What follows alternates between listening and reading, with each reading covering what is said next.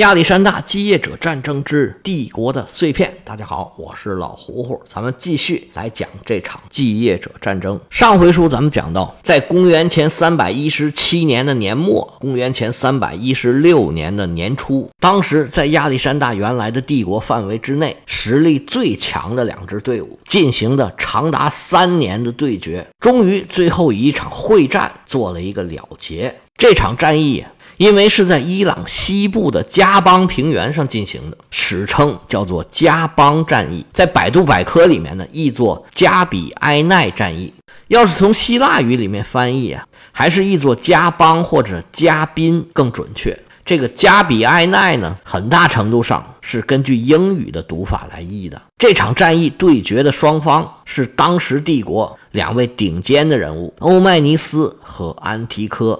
双方打了整整一天，安提柯在骑兵方面占了很大的优势，而欧迈尼斯手下的步兵把安提柯的步兵打得大败，尤其是由一些老兵组成的这个银盾兵战队，是人挡杀人，佛挡杀佛。无奈自己这边的骑兵太菜了，空有一身武艺得不到施展，反而被对方的骑兵给围起来打。当然，骑兵也拿他们没什么办法。最后啊，双方打到夕阳西下。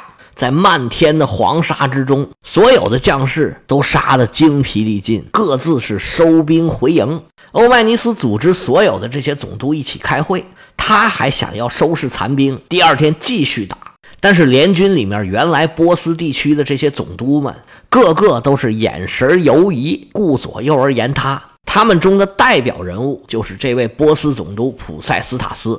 白天在打仗的时候，他就临阵退缩；双方刚一照面，他就自己呀带着队伍临阵退缩。而且在战场上很被动，很需要他们的时候，不管欧迈尼斯怎么跟他说，他都不肯回到战场上去。所以他这个会啊开的也是个稀碎。欧迈尼斯剃头挑子一头热乎，只有他一个人在那儿激情四射，别人根本就不理他。他这个联军呢，都快变成散军了。跟他形成鲜明对比的就是安提柯那边。这几年的仗打下来，安提柯虽然吃了不少的亏，但是他手下呀，没有一个是要离心离德的。不管受了多大的挫折，都是依然有很强的向心力。这次也是一样，虽然白天是一场乱战。双方都对战场啊有点失控，但是跟欧迈尼斯那边各行其事正好相反。安提柯的指挥是收放自如，对手下是如臂使指。打完了仗，这军队呀就迅速的回到了安提柯的身边，其中包括这场战役的胜负手，就是欧迈尼斯的大本营。咱们前面的书里边交代过了。战役一开始，安提柯就派左路的骑兵，趁着战场上能见度特别差的时候，偷偷的绕过了防线，把欧迈尼斯的大本营整个就给掏了。现在欧迈尼斯整个大军的。补给、辎重，还有这些士兵啊，走南闯北一辈子收集的这些金银财宝，全都落到了安提柯的手里面了，甚至还有他们的家属。安提柯的大营里还是很宁静的，但是对面可就不行喽。欧迈尼斯的士兵回到大营，刚坐下喘口气儿，有的人刚躺下眯了一觉，这坏消息啊就接二连三的传过来了。现在全军都知道出叛徒了，这叛徒啊。首先就是普塞斯塔斯在战场上临阵脱逃，而主帅呢又不能把他怎么样，而且士兵们发现自己啊积攒了一生的财富，现在全都不翼而飞，个个心里面这个焦急啊，你是可想而知。而对面的安提柯的军队啊，就像达摩克利斯之剑。分分钟都会掉下来，要了自己的命。这时候啊，基层的士兵就开始琢磨：你们这些当官的不管我们呢，我们得自己想办法自救了。首先就得把自己的财富和家人给我抢回来。那怎么办呢？士兵们就开会决定，我们去找安提柯谈判。没错，就是我们这些士兵，抛开欧迈尼斯他们这些当官的，我们单独去找安提柯谈判。在这里头啊，欧迈尼斯当初招安的这个银盾兵，这些老兵起了很大的作用。欧迈尼斯手下的这些士兵啊，主意已定，就派出使者去找安提柯谈判。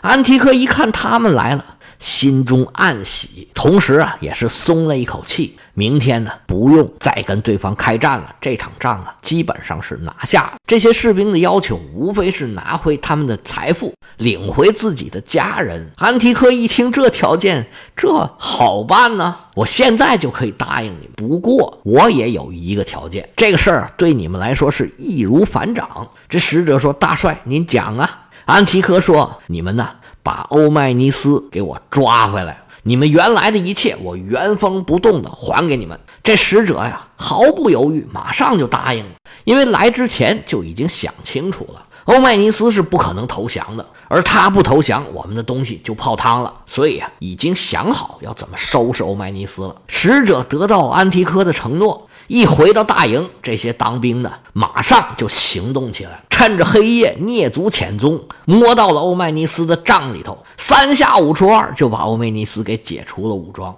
虽然他们也知道这事儿啊不对，但是为了自己的这些东西、金银财宝啊、家人呢，也顾不了那么多了。好可怜欧迈尼斯这么一个足智多谋。也算是对帝国赤胆忠心的这么一个大将军，就在一次内乱之中被自己的手下给出卖了。欧迈尼斯五花大绑被带到了安提柯的面前，缺少了主心骨的联军呢，这么一来，基本就算是投降了，因为也没有反抗的能力了，不投降也不行了。而安提柯呢，实际上跟欧迈尼斯俩人是老熟人，打心眼里啊，对这个人还是很欣赏的。而安提柯一般对自己手下的败将啊，都还是很客气的。但是这欧迈尼斯啊，跟他们都不一样。这个人实在是太危险了。安提柯为了战胜他，不知道付出了多少努力，有好几次都陷入绝望。如果不是安提柯这么坚韧不拔的性格，换别人可能早就完蛋了。安提柯这时候就算是想用他，他也不敢。尽管他的手下也有人为欧迈尼斯来求情，但是这个时候安提柯的心意已决，而且欧迈尼斯原来的这些手下。都是一心一意想要除掉欧迈尼斯，因为他一旦不死，他们这些叛徒的处境就非常的尴尬。而且等他翻过身来啊，他必然会拼命的报复他们。安提柯最后还是处死了欧迈尼斯。至于怎么处死的，历史上有很多种不同的说法。无论如何，最后还是火化了，把他的骨灰装在一个银做的骨灰瓮里面，交给了他的妻子儿女，也没有过分的追究他了。实际上，俩人并没有个人的恩怨，而且呢，互相还是很欣赏的。这是惺惺惜惺惺嘛？只是因为形势比人强，双方为了各自的利益，不得不刀兵相见，这个也是没有办法的事情。欧迈尼斯死了，这事儿啊还没有完全结束。安提柯把银盾兵的首领安提真尼斯活活给烧死了，同时还处死了。一两个其他地方得罪安提柯、得罪比较狠的总督，但是大部分人都加入了安提柯的队伍。这时候，安提柯呀，终于可以松一口气，他的军队也可以踏踏实实的在冬天进行休整了。就在六年以前，亚历山大去世的时候，安提柯还是一个普普通通的在亚欧交界看守着交通要道的总督，在亚历山大的名单里面，他可能前二十都排不进去。夸张点说，连前一百可能都未必能排得进去。但是经过跟欧迈尼斯这几年的精彩对决，双方都打了很多漂亮仗，在山川河流啊、沙漠原野，到处都留下了他们的足迹。安提柯的果断、活力、创造力，真的不像一个六七十岁的老头儿。而欧迈尼斯呢，在很多方面甚至比他还要高一招，但是最后却死在了他手下。最有战斗力的部队就是这支银盾兵的手里面。说起来真的很令人唏嘘啊！银盾兵的首领虽然被处死了，但是不可能把整支部队全部都给处死。现在他们到了安提柯手里啊，更像一个烫手的山芋。安提柯一时还不知道怎么处理他们，那就把这事儿啊先放一放。他实在是太累了，想要踏踏实实的先休息一段时间，就把大部分总督都官复原职，除了一个人，就是普塞斯塔斯。普塞斯塔斯呢，因为跟亚历山大非常的亲近，而且在波斯有着多年的经营，他自己啊又深谙波斯的。风土人情，了解当地的各种文化，所以他的存在啊，对安提柯实在是一个很大的威胁。但是从另外一个角度来说，普塞斯塔斯的消极应战又对安提柯的战胜啊起了决定的作用，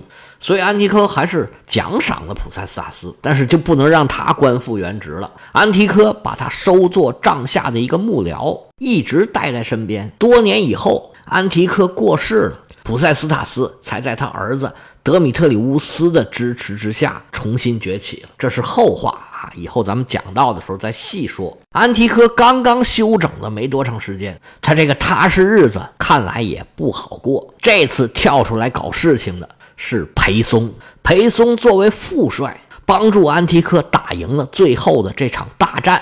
但是安提柯实际上呢，并没有给他什么好脸儿。只是让他官复原职，回到原来的谜底，继续当他的总督。裴松一方面对这个处理啊并不满意，而胜利又让他有了别的想法。大家别忘了，裴松可是杀死了佩尔迪卡斯的凶手，而他在谜底已经经营了很多年，他觉得自己啊，我这实力不俗啊。要是让我干，哎，我也能干好。安提柯他就是一老头儿，从马其顿，从小亚细亚远远的跑到这儿来，没准干掉他，这机会就到我的头上了。裴松于是又开始故技重施，他开始在普通士兵里面进行宣传，说这老头年纪大了，打仗不行了，你们不如跟着我干，将来我给你这个，给你那个，就先在士兵里边宣传这个，给这些士兵画饼。那安提柯是什么人？这种小伎俩，那都是老头早年玩剩下的。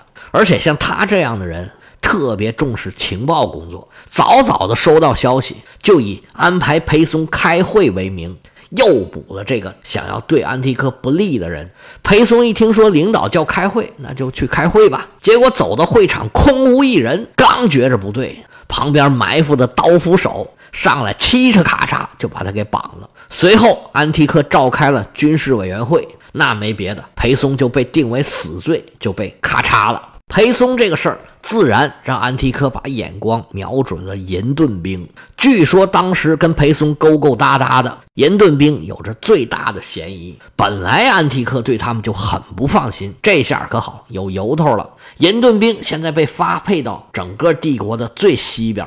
带领他们的是阿拉霍西亚的总督，名叫西比尔提亚斯。他的领地啊，是现在伊朗的最东边，紧挨着印度河这块地方啊，一直。都生活着很多不太好对付的游牧民族，而安提柯把这个银盾兵交给这位总督的条件，就是要把银盾兵给拆散，不能让他们整体作战。其实安提柯的目的就是让这些战斗啊去消耗这些银盾兵，而且确实打这儿以后啊，史书上就没有什么关于银盾兵的消息了。消除了这么多隐患之后，安提柯终于可以踏踏实实的把这个冬天给过去。现在整个帝国他已经是老大了，有一些史家就把之前这一阶段的战争称为第二次继业者战争。在这个阶段之后啊，随着亚历山大家族的逐渐凋零，离亚历山大血统很近的人就越来越少了。尤其是安提柯的崛起，让大家都觉得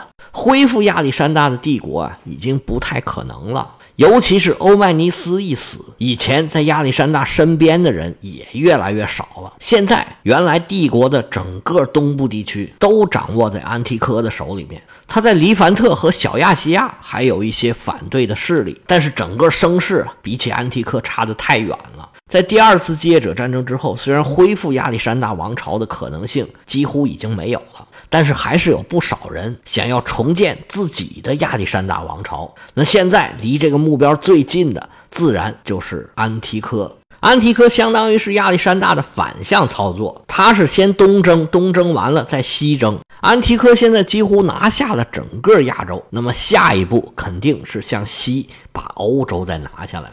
但是这个目标啊也不容易达到。你要到欧洲，就要先问一个人，这个人呢就是卡山德。卡山德作为安提帕特的长子，当时跟安提柯是有过合作的。他能回到佩拉重掌大权，没有安提柯的支持那是不可能的。而他在欧洲的这些行动，跟安提柯和欧迈尼斯俩人的战争基本上是同时进行的。但是我也不可能同时讲两件事，只能一边一边的讲，先讲的欧洲，后讲的亚洲。卡山德这个人的形象是非常复杂的，而他对亚历山大的感情也特别的复杂。他跟亚历山大的最后接触，就是在亚历山大的去世之前，所以亚历山大的暴死。他有很大的嫌疑，他既有作案的动机，又有作案的条件，而且还能通过这个事儿获益。所以后世有很多人都说亚历山大是被卡山德给害死的。其实细想一想啊，还真挺合理的。卡山德当时去巴比伦是受他父亲的差遣。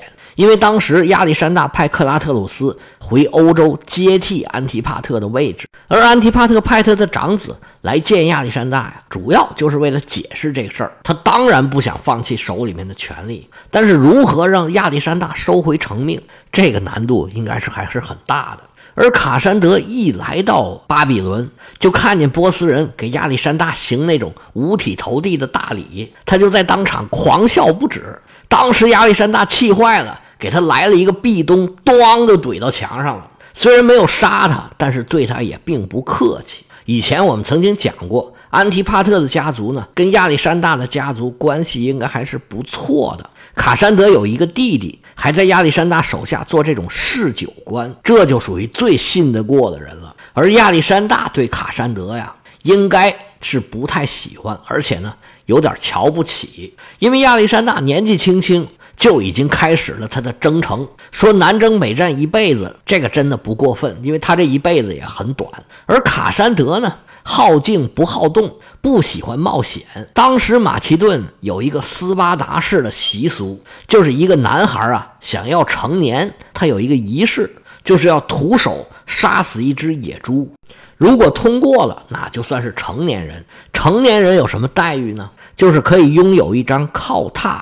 古希腊人啊，他们不是坐着吃饭，吃饭是半躺着的。罗马人也是这样，他们怎么躺着呢？是靠在一个类似现在咱们讲叫贵妃椅这么样一个东西上面，斜靠着这么吃东西。但是小孩儿未成年人不行，只能坐在小板凳上吃。卡山德到三十五岁，他父亲去世的时候，他都没有为自己争取到这个权利。这对于当时很尚武的马其顿人来说啊。这是一个很大的羞辱，而卡山德一直能挺着，这就很说明问题。跟亚历山大这种餐风露宿、杀人如麻的战争生涯是截然相反。卡山德是一直生活在马其顿的宫廷里头，每天是衣来伸手、饭来张口、锦衣玉食，这别提多舒服了。